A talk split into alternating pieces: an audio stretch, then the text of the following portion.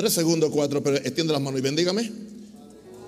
Que bajo ninguna circunstancia, ni un rosario abra la boca de su propia voluntad, de su propio prejuicio o preferencia. Que el Espíritu Santo se posesione de mi espíritu, alma y cuerpo para que este pueblo reciba la palabra del cielo. In Jesus' name, amen. La lección 30 de esta serie que empezamos hace algunos meses atrás.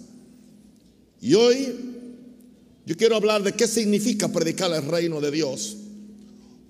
Otro tema, quizás un poquito más filosófico, sería un manifiesto acerca del reino de Dios.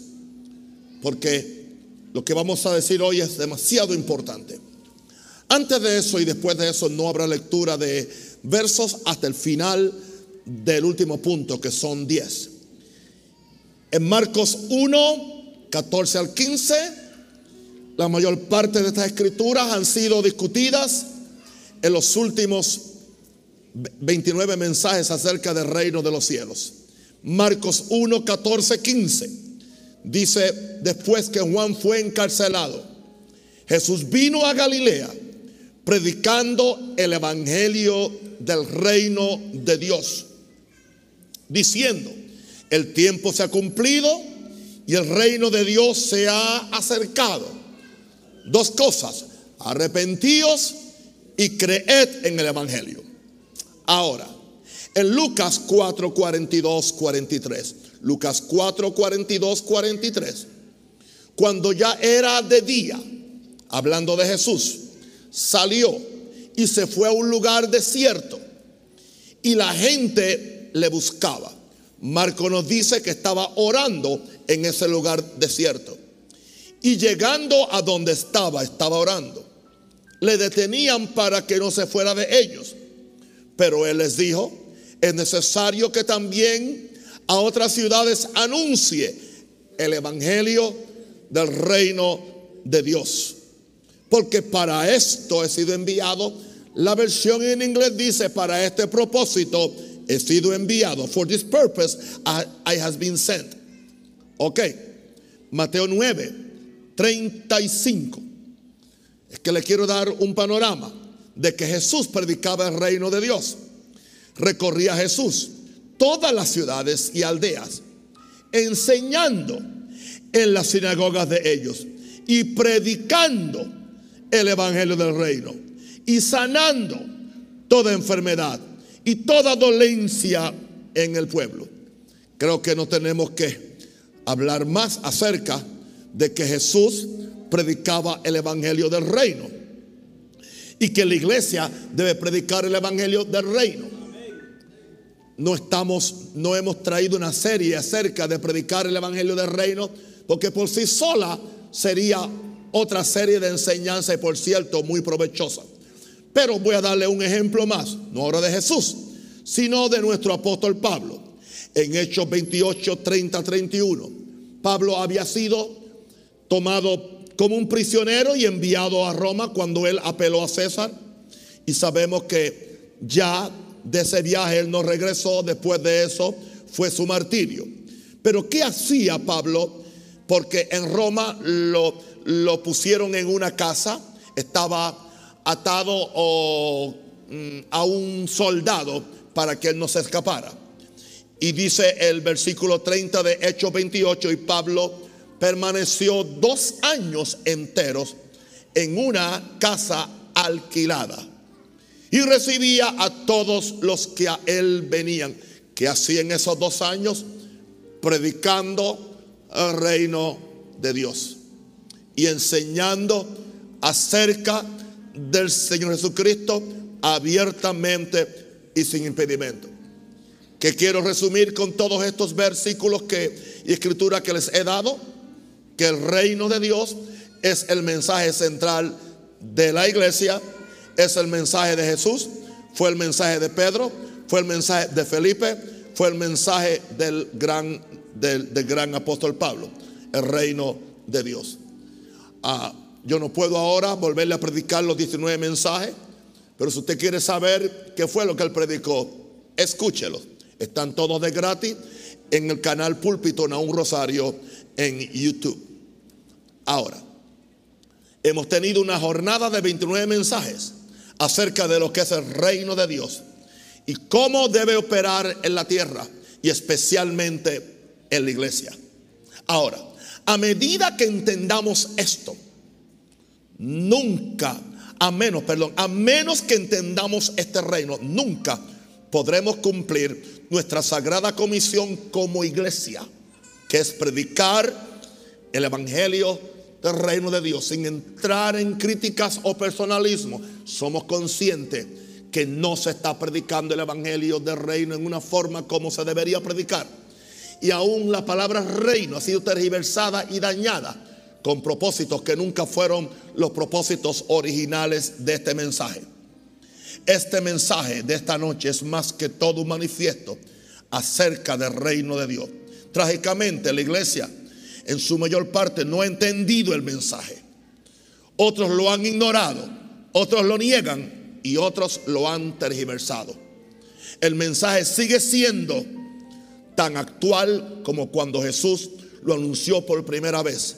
Y creo que hoy más que nunca necesitamos recuperar el espíritu y la esencia del mensaje del reino de Dios como una preparación para la venida de Cristo. Digan amén a eso. Le estaba dando la introducción a este mensaje. Entonces, ¿qué es predicar el reino de Dios? ¿Qué es lo que envuelve predicar el reino de Dios? Número uno, que el reino de Dios se ha acercado y Dios demanda que los hombres hagan una decisión al respecto. Y nadie puede quedar en un terreno de neutralidad cuando se refiere al reino de Dios. Porque el reino por su esencia, por su divinidad, por su absolutismo, demanda decisiones de los hombres. Por eso el Evangelio es blanco y negro. O, eres salvo o eres perdido. O vas al cielo o vas al infierno. O eres santo o eres un diablo. O amas a Dios o amas a Satanás. O eres hijo de la familia de Dios o eres hijo de la familia de Lucifer. No hay, no hay áreas grises en el asunto del reino. Así que cuando Jesús vino y dijo, el reino de Dios se ha acercado, eso indica que Dios demanda que los hombres hagan una decisión al respecto. ¿Qué vamos a hacer con este reino? Y ya le, ya le he explicado que es un, es un reino venidero físico, pero es un reino espiritual ahora. El problema es cuando han tomado un reino venidero físico y han tratado de hacerlo un reino físico ahora. Y esto ha tergiversado y le ha dado un mal nombre que cuando uno habla de reino, la gente cree que uno viene con la misma bobería. Un manifiesto sobre el reino de Dios. Mi segundo principio sobre este, o artículo sobre este manifiesto acerca del reino es, cuando lo predicamos hay que ser claro que Dios y su reino son la razón y el origen de todas las cosas visibles aquí en la tierra. Por la fe entendemos haber sido constituido el universo por la palabra de Dios, de modo que lo que se ve fue hecho de lo que no se veía. Estamos hablando de un reino de Dios que es eterno, desde la eternidad hasta la eternidad. Cuando Jesús lo anunció, no es que empezó, él dijo, se ha acercado. Adán lo perdió, Jesús lo, lo reconquistó.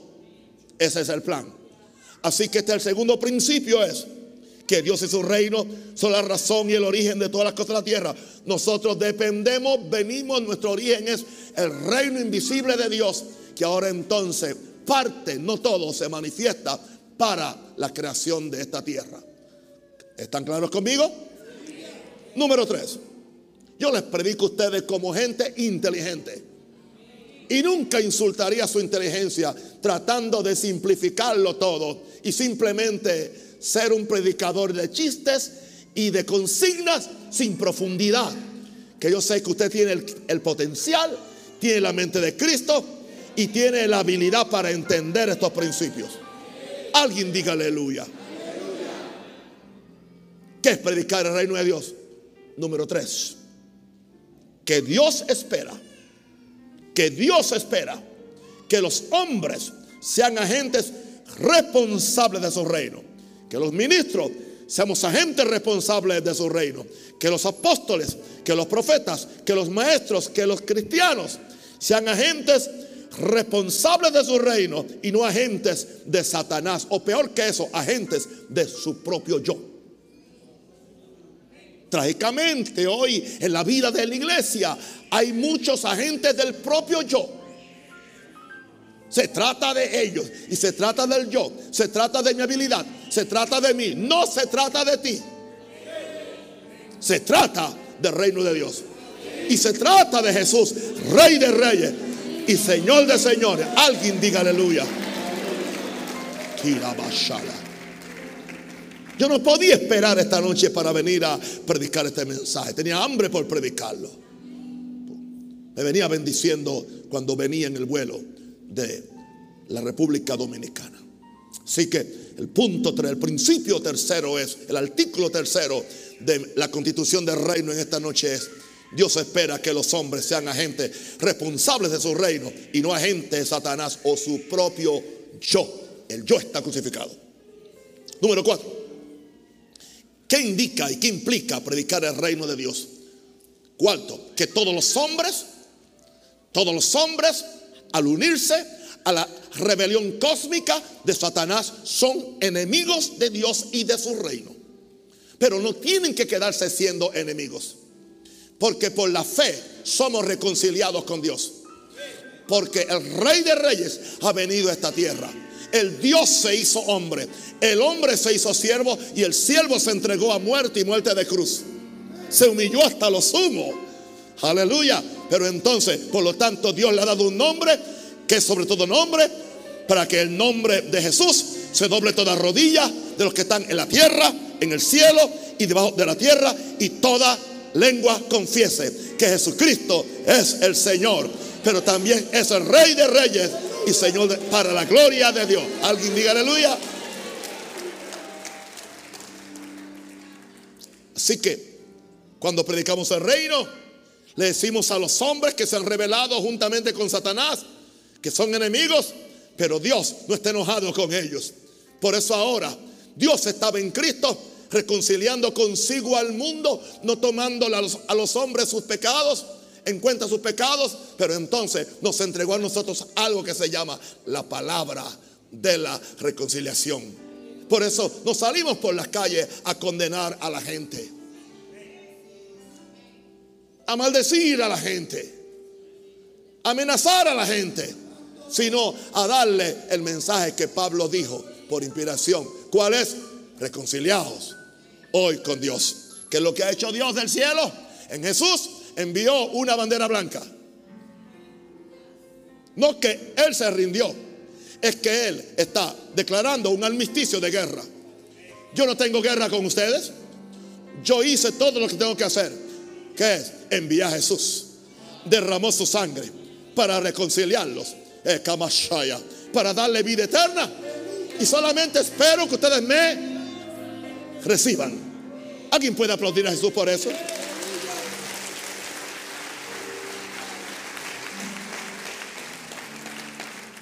Esto es predicar el Evangelio.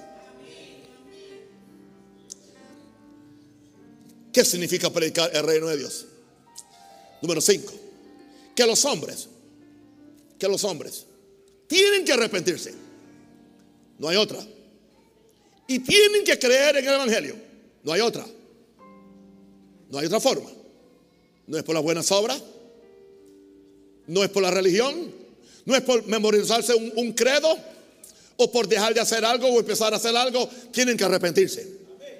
Arrepentirse del pecado, arrepentirse del mundo, arrepentirse de, de, todo lo que han hecho, arrepentirse de que pertenecían a Satanás. Pero entonces después que se arrepienten tienen que creer en el Evangelio de Jesús. ¿Para qué? Para salir del reino de las tinieblas y ser trasladados al reino de su amado Hijo. por medio de la fe en la sangre, por medio de la convicción del Espíritu Santo y Moshaka la. ¿Qué, ¿Qué es lo que le decimos a la gente? Tú no tienes que seguir viviendo en pecado. Tú no tienes que seguir viviendo en rebelión contra Dios. Tú no tienes que seguir viviendo bajo esclavo a, los brujos, al adulterio, a la fornicación, al licor, a la pornografía, a ninguno de esos pecados. Porque ahora tú puedes dar un paso. Si tú quieres, si tú quieres y te arrepientes y le dices al Dios, al diablo, a Dios, al mundo, renuncia al pecado, renuncia al mundo, renuncia a tu antiguo dueño, a tu antiguo rey le dice goodbye, loser. Loser en inglés es perdedor, loser. Por eso es que él es Lucifer.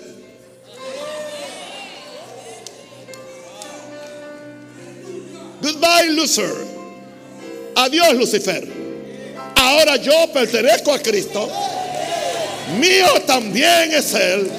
No solo por el tiempo aquí, sino también por la eternidad. Ya todo dejé por seguir a Jesús. No moro en tiniebla llamar. Ya todo dejé por seguir a Jesús. Y ahora camino en su luz. Yo he decidido seguir a Cristo. Yo he decidido seguir al Rey. No vuelvo atrás. No miro atrás. Porque he puesto la mano en el arado. Y no importa lo que el diablo diga. No importa cómo me sienta, no importa lo que me hagan o no me hagan. Yo voy a caminar eh, en un reino de justicia, de poder y de gloria. Hasta el día que ese cielo se abra, mi Cristo aparezca y me levante a estar con Él y me diga, buen siervo y fiel. Sobre poco has sido fiel, sobre mucho te pondré. Sube, nene, sube. Entra en el gozo de tu Señor. A su nombre, gloria.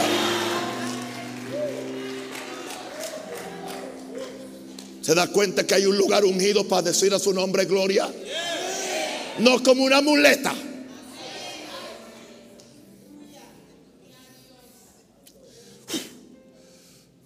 Este es el manifiesto del reino. Número 6. ¿Qué significa predicar el reino de Dios? que como hijos de Dios tenemos el derecho, tenemos el poder y la autoridad para establecer el dominio del poder del reino que trae, eh, perdón, que como hijos de Dios tenemos el derecho, el poder y la autoridad para establecer el dominio de Dios en nuestra área de influencia. Y eso va a ser algo diferente para cada persona. Tu área de influencia no es mi área de influencia. Mi hogar es mi área de influencia. Si eres empresario, tu empresa sería una área de influencia. Si eres un profesor, un maestro, esa es área de influencia. Y el reino de Dios no solamente es para dos horas de culto o una misa evangélica o católica de 25 minutos los domingos, no. El reino de Dios es donde tú vives las 24 horas del día. Por lo tanto, eso va a afectar la forma como yo trato a mi esposa y mi esposa me trata a mí. Cómo trato a mis hijos, cómo me comporto con mis hermanos. Esto no es una cosa religiosa, simplemente para tener un boleto o una boleta para ir al cielo. No, esto es vida. Es vivir en el reino. Es respirar el reino es adquirir los principios del reino y cada día parecernos más a nuestro hermano mayor del reino, que se llama Jesús. Porque Él es rey de reyes y señor de señores. Pero nos ha hecho a nosotros reyes y sacerdotes para Cristo y para Dios. Alguien diga aleluya. Tu área de influencia. Si eres un evangelista, tu área de influencia. Si eres un pastor, somos responsables de duplicar los principios del reino. Esto no es, este es el problema. Que la iglesia evangélica no es diferente a la católica. Simplemente que en vez de adorar a María, adoran al apóstol.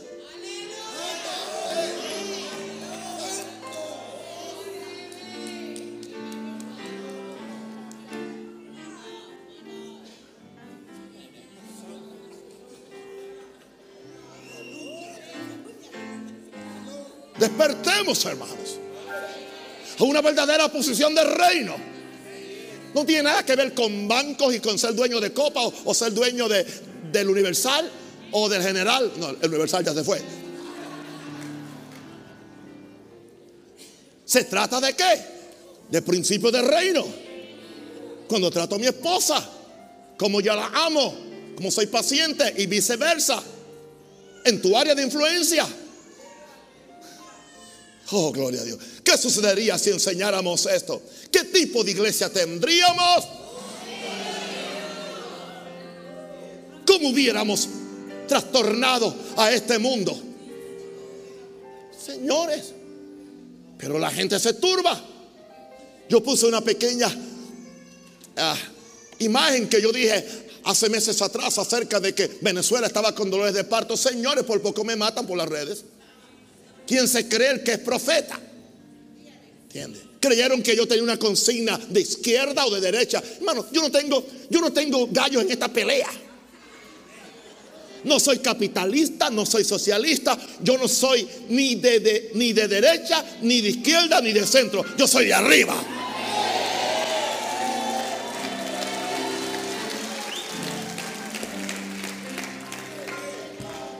Aleluya. Si es socialista, que viva como el reino. Si es capitalista, que viva como el reino. Si es bautista, que viva como el reino. Si es asamblea, que viva como el reino. Si es maranata, que viva como el reino. No hay otra cosa. Eso es todo, el reino de Dios. Número 7. Que los hombres, que los hombres, que las mujeres, que los seres humanos pueden ser libres del pecado. Uno tienes que seguir eh, acariciando el pecado, jugando con el pecado. Pueden ser libres de los demonios, pueden ser libres de la enfermedad y aún de la pobreza, por medio del poder del reino que trae el Espíritu Santo. Esto no es prosperidad, esto es reino. Yo no soy predicador de prosperidad, pero tampoco soy predicador de santidad y tampoco soy predicador de condenación, tampoco soy predicador de sanidad. Yo soy predicador del reino de Dios. Pero dentro de la predicación del reino de Dios, santidad, sanidad, autoridad sobre los demonios, bendición, prosperidad, orden de Dios, dominio, orden en el hogar. Todo esto es parte del reino. El problema es que la iglesia se ha hecho, se ha hecho ah, una predicación fragmentaria. Se predican fragmentos. Nosotros somos los que predicamos, los, que predicamos santidad, santidad, pero están todos enfermos. Nosotros somos los que siempre estamos echando fuera demonios. Le echamos demonios hasta el gato se aparece afuera. Pero están enfermos. Y los mismos que echan fuera demonios se están peleando como perro y gato después que acaba el culto de exorcismo. Yo no estoy diciendo que no hay que echar fuera demonios. Si está, se echa fuera, pero no andes culcando demonios. Si se manifiestan, tú los sacas ya. ¿Entiendes? Gente que creen que el reino es solamente sanidad, sanidad, sanidad, sanidad. Y no hablan de más nada, no hermano. Hay otras cosas. Otro es santidad, santidad. Y hasta el título de, su iglesia, holiness. Somos la iglesia verdadera, somos la iglesia de la santidad. No, toda iglesia tiene que ser de la santidad. Estamos hablando del evangelio fragmentado, porque se predican fragmentos de reino. La prosperidad, ¿sabe cuál fue el problema? Se, se, agarró la bendición y la prosperidad y se hizo como si fuera todo el evangelio. No, es un pequeño fragmento, hermano. Pero es parte del reino. Por eso cuando tú te quedas predicando reino, estás en un furo inseguro, estás en un fundamento seguro. Nunca caes en extremos. Nunca caes en, en, falsa doctrina, en herejía, ni de izquierda ni de derecha.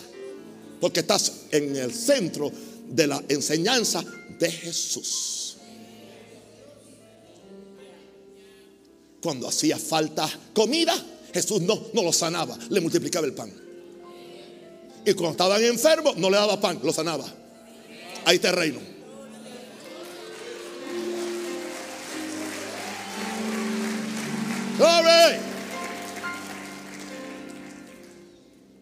¿Qué es predicar el reino de Dios?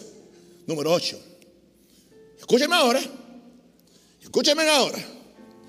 Y en Venezuela, escúcheme los chavistas, escúcheme la oposición, escúcheme los, los del centro, los de otras, porque no pueden estarse peleando tampoco. Que todo hombre, que toda familia, que toda institución y que toda nación, no importa cuál sea su color político, debe vivir por las leyes del reino para gozar de justicia, paz, prosperidad, estabilidad y permanencia. Esto no es democracia, esto no es monarquía, esto no es capitalismo, esto no es marxismo, esto es reino.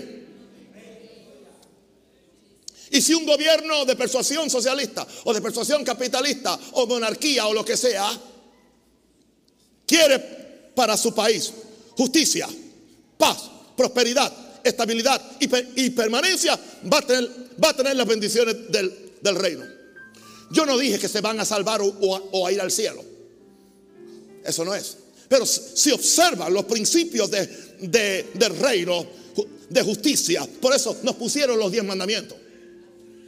Cuando mi país seguía los diez mandamientos, en cada corte tenía los diez mandamientos puestos. Cuando mi país permitía que en la escuela se leyera la Biblia y se, orara en la escuela, no estaban matando, haciendo estas carnicerías que se están haciendo. Pero cuando tú sacas a Dios, no podemos sacar a Dios ni de un sistema socialista, ni de un sistema capitalista, ni de ningún gobierno, porque al sacar a Dios entra Satanás. Diga aleluya, diga algo.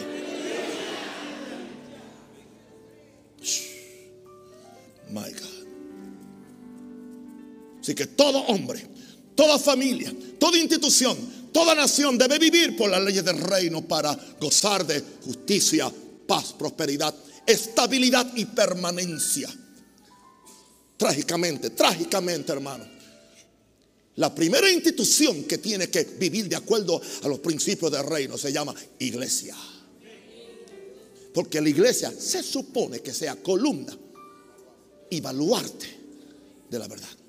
Y la iglesia es la anunciadora, es la gente principal del reino. Y se supone que ella leude con la levadura del reino, leude la sociedad. Ayuda a la sociedad. Pero qué triste cuando la sociedad no nos respeta. Qué triste cuando la sociedad habla de los ladrones en el púlpito, de los adúlteros en los conciertos cristianos, de la gente cambiando esposa unos con los otros dentro de lo que se llama iglesia. Por eso no nos respetan hasta que la iglesia se decida a tomar en serio la ley de Dios, sí, la ley de Dios. Hello, la ley no está inoperante como dicen los calvinistas. Gloria a Dios. La ley es el policía, el que está ahí para conducirnos. Gloria a Dios. Ese límite de velocidad en la autopista está para protegerme a mí.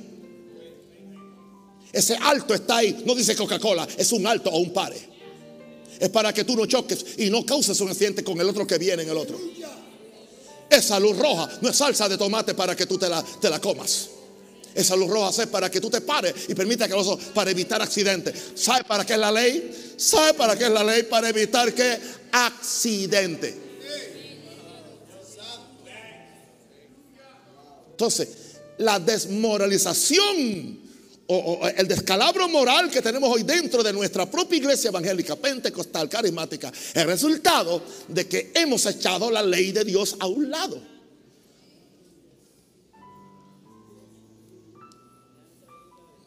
Sí. Por eso andan con una Biblia bien grande de Scofield. O de otro más por ahí. Bien grande. Puro calvinismo. Antiley. Salvo, siempre salvo. Te ahorcates, aún eres salvo. Sí. Salvo del cielo, porque en el infierno vas a aterrizar.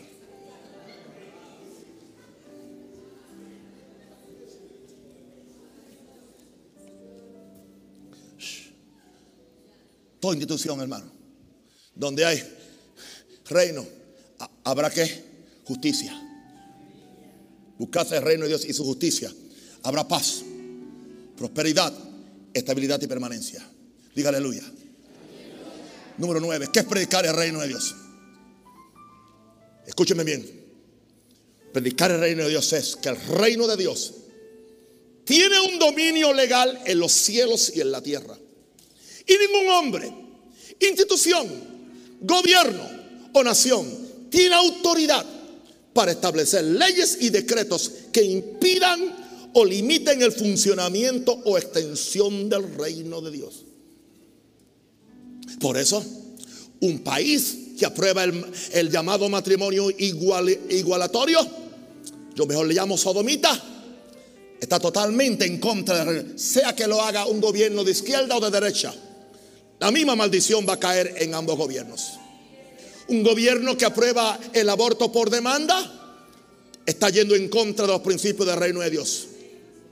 Un, gobierno donde que aprueba la venta de marihuana y aprueba o legaliza la prostitución está en contra de los y que está entonces cuando se va el reino de Dios se van la, la, la postura del reino de Dios entonces viene el reino de la tiniebla y se apodera de esos países de esa familia o de esas iglesias.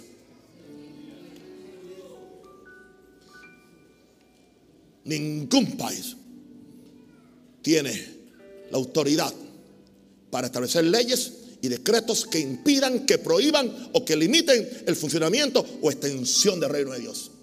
El país que coopera, no que es un país, no que es un país eh, religioso, puede ser un país laico y secular, pero aún respetar, respetar las instituciones, respetar la iglesia de Jesús, respetar la, predicación de la palabra, respetar los principios de los diez mandamientos para que ese país tenga prosperidad.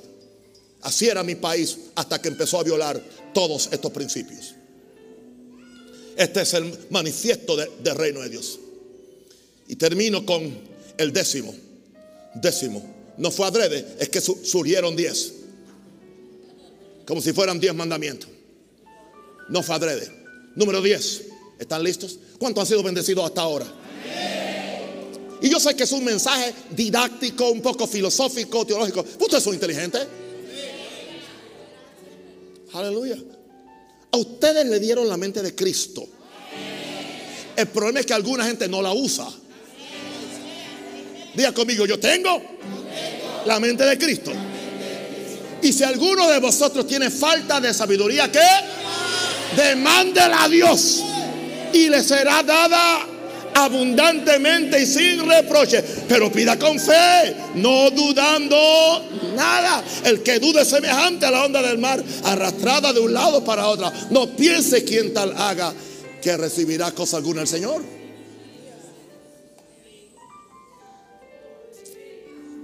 Gracias, Padre. Número 10. Y con esto concluyo.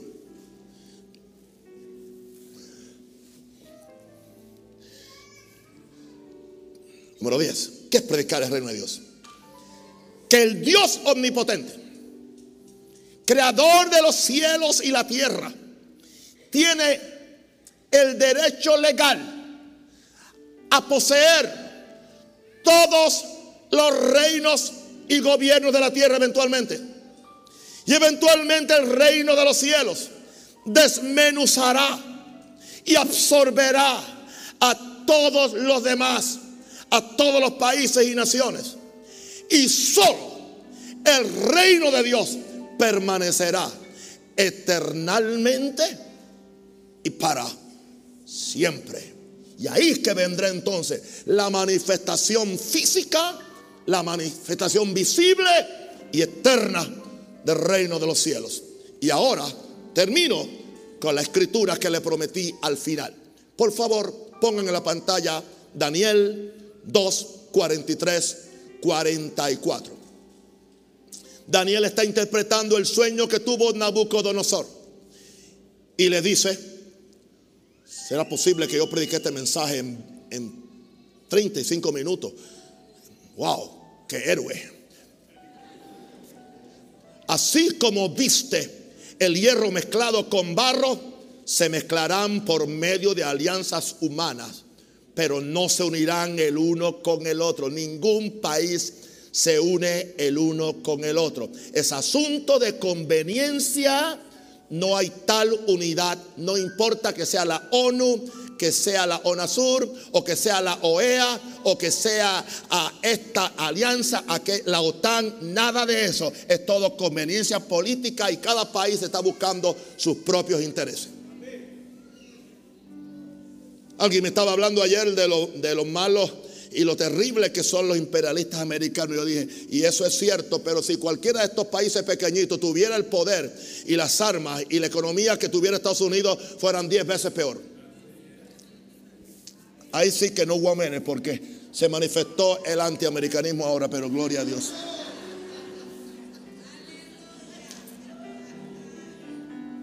Porque si hay países que con una guardia nacional creen que son reyes, imagínense.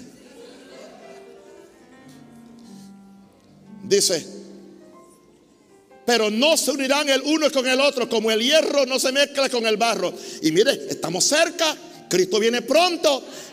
El reino visible se va a manifestar pronto. Entienda esto, esto es ahora.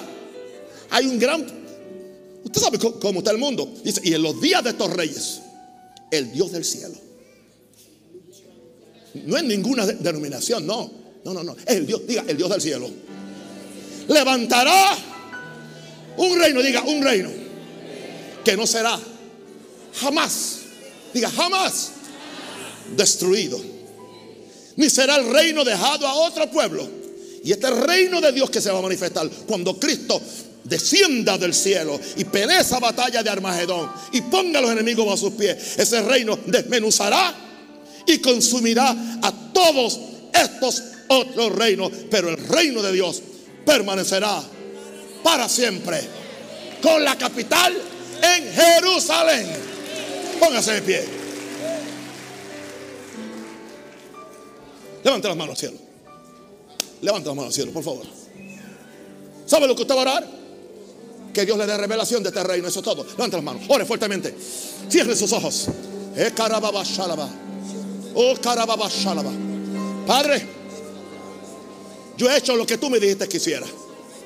Yo he predicado lo que tú me dijiste que predicara. Tenía como 10 mensajes más del reino y tenía que escoger uno. Y este fue el que tú quisiste.